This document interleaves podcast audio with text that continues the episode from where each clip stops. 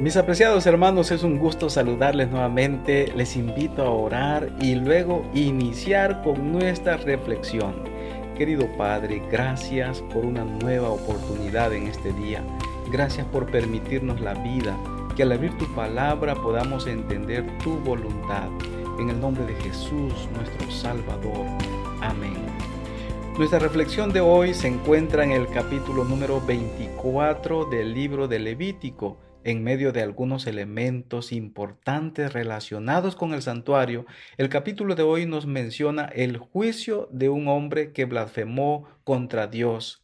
Imaginémoslo allí en la corte mientras el martillo se levanta, su esperanza se cae porque el veredicto finalmente llegaría es culpable, culpable de blasfemar contra Dios.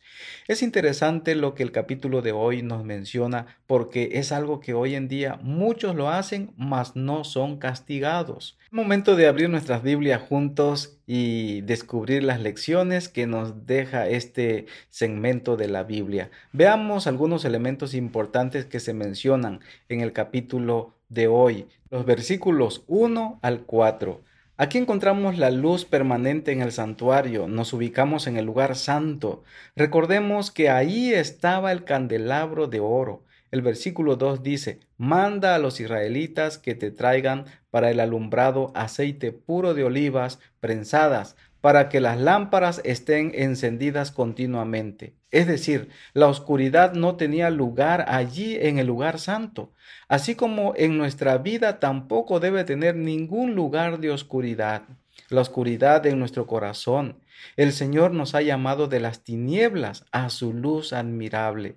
De los versículos 5 al 9 encontramos un segundo elemento, el pan de la proposición. Notemos lo que registra en los versículos 6 y 8. Dice la Biblia, los pondrás ante el Señor en dos hileras, seis en cada hilera, sobre la mesa de oro puro. Y el versículo 8 nos dice que cada sábado lo pondrán de continuo en orden ante el Señor de parte de los israelitas como pacto perpetuo sobre el pan de la presencia. De lo que acabamos de leer mencionaremos tres aspectos. Antes de eso, les comento que en primer lugar, el pan representa a Cristo Jesús. Él declaró, yo soy el pan de vida, el pan de vida que descendió del cielo. Y nosotros encontramos a Jesús a través de las escrituras. Según San Juan 5:39, la Biblia lo declara. Recordemos que también debían ser colocados en dos hileras de seis panes cada hilera, es decir, en total doce panes, ya que eran doce tribus en Israel. Esto nos indica que el Señor era la provisión para todos y cada uno de ellos. El Señor puede y quiere alimentar a todos.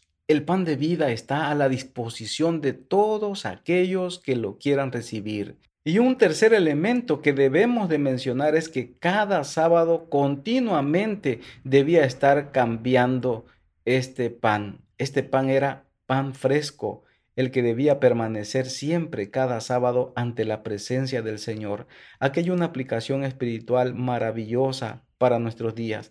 Cada vez que asistimos el sábado al templo, adoramos al Señor y nos alimentamos de pan fresco. Es por eso que tú no debes perderte las reuniones cuando adoramos en el santo día que el Señor ha establecido. Ahí se reparte ese pan espiritual con el cual podrás hacerle frente a la semana que enfrentarás. Es importante tomar en cuenta este hecho para que puedas estar bien alimentado. Pero recuerda que también debes alimentarte continuamente, es decir, todos los días, abriendo las escrituras. Ahora, hablemos de este hombre que fue castigado por blasfemar contra Dios. Lo encontramos de los versículos 10 al versículo 16, pero vale la pena recordar qué significa blasfemar. Para esto es preciso recordar una experiencia que Jesús tuvo, por ejemplo, en Mateo 26, 63 al 66. Jesús fue presentado ante los sacerdotes, ante el concilio, y ellos comenzaron a preguntarle, ¿así que tú eres el Hijo de Dios? Jesús dijo, tú lo has dicho. Entonces el sacerdote rasgó sus vestidos y dijo, este hombre blasfema. En otras palabras, lo que estaba diciendo es, este hombre miente. Número uno. Y en segundo lugar dice que es el Hijo de Dios. Es que ellos pensaban, mis hermanos, que estaba usurpando el lugar de Dios. Eso es blasfemar. Jesús no hizo absolutamente nada de eso. En primer lugar, Jesús no mintió. Él era verdaderamente el Hijo de Dios. Es más, Él era Dios, dice la Biblia. Pero aquí la pregunta es, ¿hemos nosotros blasfemado contra Dios? Sin embargo, hay un pecado que es imperdonable y la Biblia registra cuál es ese pecado. Según Mateo 12, 31 al 32, el pecado contra el Espíritu Santo es el pecado imperdonable. ¿Cuándo es que nosotros blasfemamos contra el Espíritu Santo? En primer lugar, cuando lo rechazamos, según Hechos 7:51 declara esto. En segundo lugar, cuando lo entristecemos, según Efesios capítulo 4 versículo 30. Y en tercer lugar, cuando lo apagamos en nuestra vida. Así lo presenta también y lo registra el libro de Tesalonicenses capítulo 5 versículo 19. Tengamos mucho cuidado entonces, mis hermanos, de blasfemar contra el Espíritu Santo. Y recordemos que también el Espíritu Santo es Dios. Hoy me gustaría dejar una pregunta en tu corazón. ¿Cuál es tu actitud con relación a Dios? Este hombre del cual habla la historia dice que blasfemó contra Dios, se encontró que le había jurado en el nombre de Dios y había tomado el nombre de Dios en vano. En aquel entonces este era un tema muy serio, incluso el veredicto final.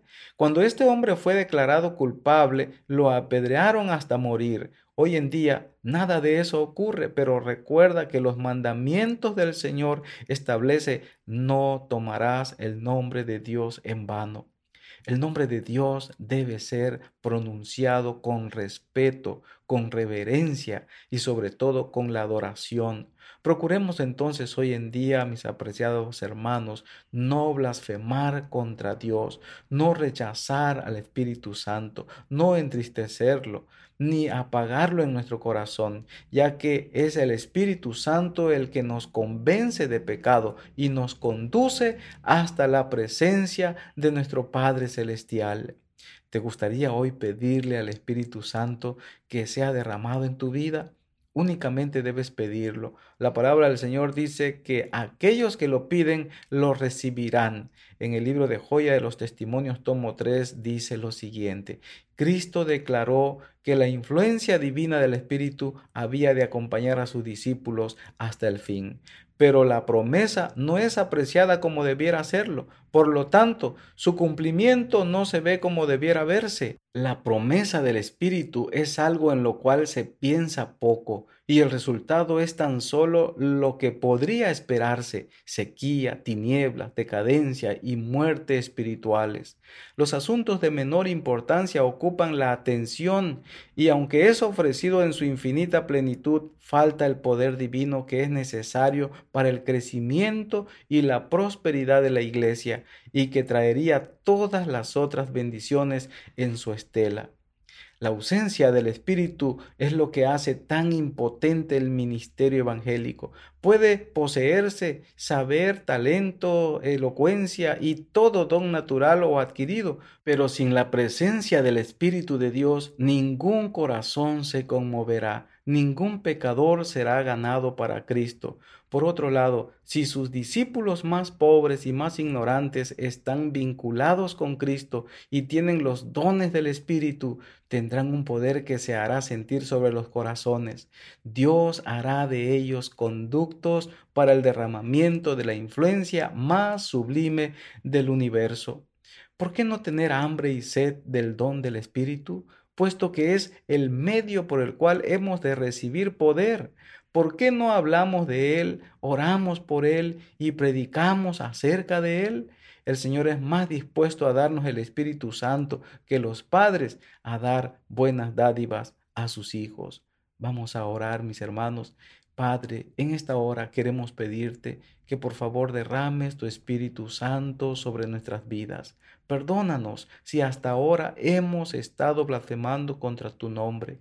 Este es un mandamiento que tú has establecido, que cada vez que mencionemos tu nombre, lo hagamos con respeto, con reverencia y lo hagamos sobre todo con un acto y una actitud de gratitud y adoración, porque tú eres digno de ella. Gracias porque hoy nos hablas una vez más a nuestro corazón y nos orientas para andar por los caminos del bien.